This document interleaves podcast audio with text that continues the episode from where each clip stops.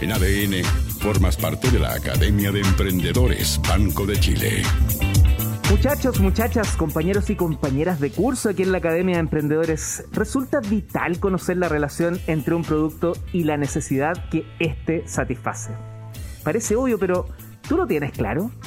Bueno, si no es así, este es un buen momento para dejarlo total y absolutamente claro. Es momento de dar inicio a una nueva clase del curso Diseño de nuevos productos y servicios de la intuición a la solución aquí en la Academia de Emprendedores y que es liderado por el socio principal de Consultora Concept Limitada, el profesor Antonio Manterola. ¿Cómo está, profe? Buenas noches, Leo. ¿Cómo están todos? Un gran saludo a todos los alumnos de la Academia y a ti. Oiga, yo, muchas gracias, profesor. ¿Usted también está en modo 18 como otros profesores y profesoras? No, yo estoy en, modo estoy en modo de reflexión. Está muy bien, profesor. Yo me sumo a su, a su lado. Algunos tienen que reflexionar y otros tienen que. No, pero en algún momento habrá que celebrar. Pero, eso lo vamos a dejar para el 17. ¿ah? el 17, pucha, profe. Pero junte, junte todas las ganas y el 21, acuérdense que cumplimos un año, así que ese día vamos a tirar la sala de clases por la ventana.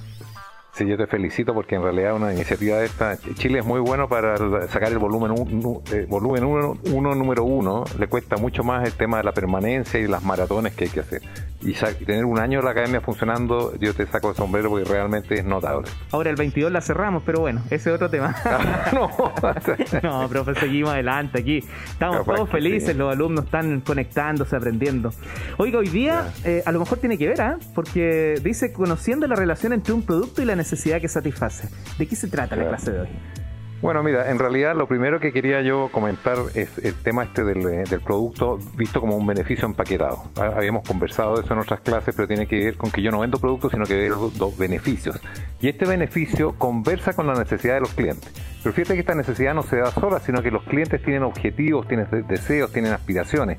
Y para un diseñador de productos es súper interesante conectarse con esos objetivos, deseos y aspiraciones eh, de manera de entregar algo que le aporte al cliente en ese camino. Ah, eso, es como una primera reflexión. Ajá. Lo, sigo, profe, no lo, no lo quiere interrumpir. no, me quiere interrumpir. Entonces, fíjate que cuando uno vende productos, no, no, no solamente vende una cosa física, unos ciertos atributos, sino que lo que hace en realidad es hacer a una persona mejor. O sea, de alguna manera la persona tiene una especie de proyecto, digamos, un proyecto, una idea de cómo, cómo va a mejorar a sí misma. los gringos hablan de self-betterment, hacer una mejor versión de mí mismo. Y fíjate que esa eh, viene siendo como la razón de compra en, profundo, por qué una, persona compra un determinado producto. ¿Qué le parece de alumno Leo? Estaba pensando en eso, pues, ¿por ¿cuál es la motivación finalmente que me lleva a comprar? Claro. Y fíjate que al final el producto tiene que ver con esta necesidad. Uno pesca una necesidad y al utilizar el producto transforma esa necesidad en una satisfacción. Y fíjate que contra quién lo mides contra las expectativas. Entonces ahí aparece, aparecen entonces entre esta, entre lo, entre, entre lo que yo pensaba y lo que realmente hace el producto, aparece lo que se llaman las brechas. De tal manera que cuando yo uso un producto, que es un proceso, ¿no es cierto? Usar un producto es un proceso, tiene varios resultados. Uno de ellos es la satisfacción, o un cierto nivel de satisfacción si tú quieres, que es el cumplimiento del que yo esperaba. Después aparecen otras cosas como los desperdicios. Yo cuando uso un producto normalmente va a tener, asociados desperdicios de, alguna, de algún estilo, de energía, de materiales, en fin, incluso del mismo empaque. ¿ah? Están estas brechas de desempeño que también es un resultado. Y fíjate que hay otra cosa que es bien interesante que es el costo de oportunidad. O sea, cuando yo voy a una tienda, por ejemplo, de pantalones y hay 50 pantalones en exhibición y puedo comprar dos nomás, los otros 48 como que me pesan. ¿ah? Es el costo de oportunidad de las cosas que no pude comprar. Y fíjate que eso genera un nivel de insatisfacción. Bueno, también está esto de que ojalá uno tenga menos opciones porque ahí es más fácil la decisión de compra. Exactamente, entonces al final toda esta esta gran cantidad de oferta de repente a veces nos juega tan bien y uno dice, pucha, todo lo que estoy dejando de hacer, y esto incluso, incluso también aplica en la, vida personal, digamos, tú eliges una porola y, y dejas de elegir a otras nueve y eso tiene un costo, ¿me entiendes? Mm. Y ese costo es parte, fíjate que de la, de la, del nivel de satisfacción que uno tiene al usar un producto. Ahora, lo otro que quería comentarte yo tiene que ver con esta cosa de la percepción de valor. Entonces el cliente cuando percibe valor está mirando esta satisfacción, está mirando estos desperdicios, está mirando estas brechas y está mirando este costo de oportunidad. Eh, así que eh, lo otro que también es interesante es que estas necesidades y estos productos no viven en el aire, fíjate. Fíjate que hay un contexto, y esto es como muy relevante, hay un contexto público, hay un, contexto social, cultural, eh, fíjate que hay, hay, incluso la historia, o fíjate que hoy día la percepción de la historia o las falsas historias inciden en la cultura y en la percepción individual de las cosas. Y fíjate que desde ahí el individuo genera creencias y significados. Y eso se conecta con las necesidades profundas. Fíjate que de ahí aparecen los deseos, las aspiraciones y las expectativas. De tal manera que cuando uno está diseñando un producto tiene que tomar estas cosas en cuenta. ¿Qué significado tiene este producto para las personas que lo van a, que lo van a comprar? Y ahí aparecen las necesidades, entonces son percibidas algunas, fíjate, y otras que son latentes, que la persona ni siquiera la, ha descubierto, y, un buen diseñador va y pincha sobre una necesidad que estaba ahí, pero la gente no la conocía. Esos son productos súper exitosos. Ahora, fíjate que esta cosa del sentido de vida, hacerse una persona mejor, eh, es muy relevante al momento de mirar qué tan bueno es un producto. Y de alguna manera lo que se está evaluando ahí no solamente son los aspectos funcionales, qué, o sea, qué es lo que hace el producto, qué es lo que me permite hacer el producto, sino que aparecen otros aspectos como el aspecto emocional y el aspecto social. Y sobre esa base uno dice, bueno, en realidad con este conjunto de cosas yo voy a mirar los deseos, las aspiraciones, las expectativas y qué pasa con las necesidades que yo tengo. Profesor, tengo una, una, duda, me parece, con el tema de las expectativas, porque hay algunas que me genera eh, aquel que me quiere entregar, vender, acercar ese producto, pero también las, están las propias son distintas, son las mismas, se unen, hasta dónde la publicidad tiene que ver. O sea, lo que pasa es, la, expectativa no va mucho más allá de eso. Fíjate que hay una cosa que se llama, por ejemplo, el estado del arte. Hoy día, si tú dices voy a volar en un avión, voy a tener un auto volador, tú dices, bueno, en realidad aparentemente ya no está tan lejos esa expectativa de ser cierto. Entonces, el estado del arte, ¿dónde, ¿qué cosas se pueden hacer? Por ejemplo, piensa tú en los televisores en blanco y negro, los de tubo de rayos catódicos, después los planos, después los ultraplanos y ahora aparecieron estos teléfonos que son absolutamente, estos celulares que son absolutamente flexibles entonces tú dices, bueno, ¿qué, es lo que, ¿qué es lo que yo voy a esperar? Bueno, espero algo que esté de acuerdo al estado del arte. Mm. Así que hay una cosa como externa. La otra cosa son las cosas interiores mías, que me van pasando ciertas expectativas, me, tengo una cierta vida, un cierto desarrollo, un cierto proceso y me van cambiando. Yo voy evolucionando también, esto es dinámico. Y lo tercero son las expectativas generadas por la publicidad y por pues. los, otros productos. ¿ah? Entonces, mm. en, esta en esta confabulación de cosas aparece una envolvente que son mis expectativas que tienen que ver con estas tres, estas tres eh, caudales o eh, tres, fluentes que la alimentan. ¿ah? Sí, es, es, increíble, es verdad. Uno, por lo menos me pasa, estoy empatizando con el proceso de, mirar el producto y, sí, Pues, las expectativas están siempre, o me las, me las hacen sentir, o soy yo el que va a buscar algo con expectativas ya prediseñadas en mi mente. Y la otra cosa, Leo, que también es importante, es que cuando tú miras el producto, no solamente miras la parte física, y a veces uno como que no tiene esto tan, tan claro, esto que, de repente hay una conexión como emocional y una conexión social con el producto. Mm. Fíjate que me gustaría, quisiéramos a la pizarra, sacarle a la pizarra al alumno Leo. ¿Y ¿Te gustan las bicicletas, tío, o algo así, o, un scooter, o qué, cuál es tu. No, las bicicletas sí, también. Me estoy un poquito alejado por una última caída que fue viendo cosas. Todavía tengo marcas, pero, pero sí.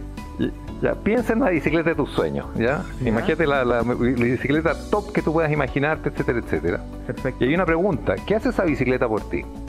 fíjate que me gustaría que la contestaras desde el punto de vista funcional, o sea, ¿qué te permite hacer desde el punto de vista emocional y desde el punto de vista social? ¿Cuál es el rol que juega esa super top bicicleta para ti? Al momento de comprarla, ¿qué cosas estás pensando? Mira, profe, justo hoy a las 4 de la tarde, en serio, me dio un arranque de locura, literalmente, y me fui a la punta del cerro, del Cerro San Cristóbal. Caminando, caminando. Y mientras subía, me pasaron tipos en bicicleta, tipas en bicicleta, bueno, otras trotando, por cierto. Y cuando bajaba, hoy me acordé de la sensación cuando me tiraba para abajo en bicicleta y era increíble la velocidad, la alegría, la música, eh, la sensación de libertad. O sea, justo hoy día me conecté, así que te podría decir que eso es lo que me, traía. El, más que ir de un punto a otro, era la forma de viajar. Te fijas tú, y esa libertad que tú, tú fíjate, tú estás hablando del tema de la libertad, la libertad de desplazamiento, la alegría de desplazarse, que no, que no necesariamente eh, estrictamente funcional ir, ir, de un punto a otro, tal como tú dices, tiene que ver con las emociones y eventualmente a lo mejor también una bicicleta más encachada de repente genera un rol social ahí y te, te hace sentir mejor ante tu comunidad de ciclistas o no sé qué, ¿me entiendes? Sí, no, no soy tan, tan cletero, pero en su momento sí, pues yo buscaba la marca, o sea, que no tuviera la marca me complicado.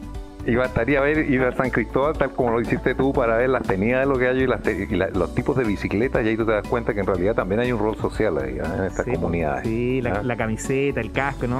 Allá, está lleno de detallitos, pero sí, totalmente. Sí. Oye, y me gustaría dejarle una tarea a los alumnos también. Listo, profe, que eh, esté muy bien, un gusto haber conversado. Y... ¿Cuál es la tarea? Que tiene que ver que así como estamos hablando de las satisfacciones y estos roles eh, funcionales, emocionales y sociales, me encantaría que usted, cuenta misma, y tú, y tú mismo como alumno, ¿cierto? Esta, esta misma bicicleta de los sueños, descubra y, y liste, ¿no es cierto?, cuáles son las insatisfacciones que aparecen por ejemplo, cuáles son las brechas de desempeño con respecto a las expectativas, ya sea que ya, compraste una bicicleta y qué pasó, cuáles son las cosas que no funcionaron o, funcionaron mal o no tan bien como tú querías, cuáles son los desperdicios que trae asociado y cuáles son las pérdidas de oportunidades que tú tuviste que experimentar al momento de comprarla. Entonces ahí formar el paquete completo de las cosas buenas, regulares y malas y, las frustraciones y problemas que trae el diseño del producto. Cuando diseñamos productos tenemos que eh, encargarnos de todo este conjunto de conceptos. Si quieres conectar con el profesor Antonio Manterola de forma directa, puedes visitar empresaextraordinaria.cl. Ahí hay un clic, un link, digo, que te lleva a las clases de la Academia de Emprendedores y él siempre está dejando ahí comentarios, algunos elementos de descarga, te tienes que anotar, por cierto, y está muy bien para que te conozca el profe. Y em, totalmente gratuito ahí puedes eh, adquirir mayor material. Profe, entiendo que hay un libro que nos quieres... Eh, hay un libro que de un señor Clement que habla específicamente sobre este tema del producto cómo hacer productos que la gente quiera comprar.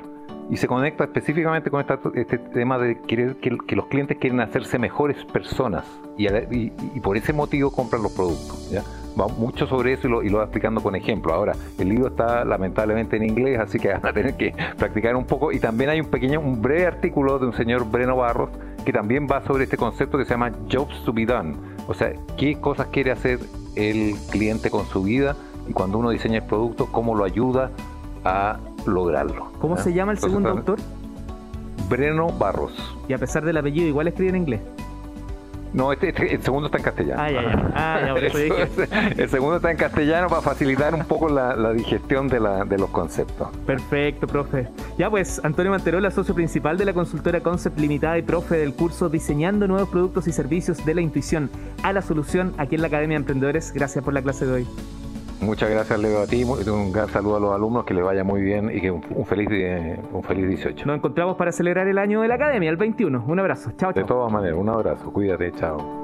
En ADN, formas parte de la Academia de Emprendedores Banco de Chile.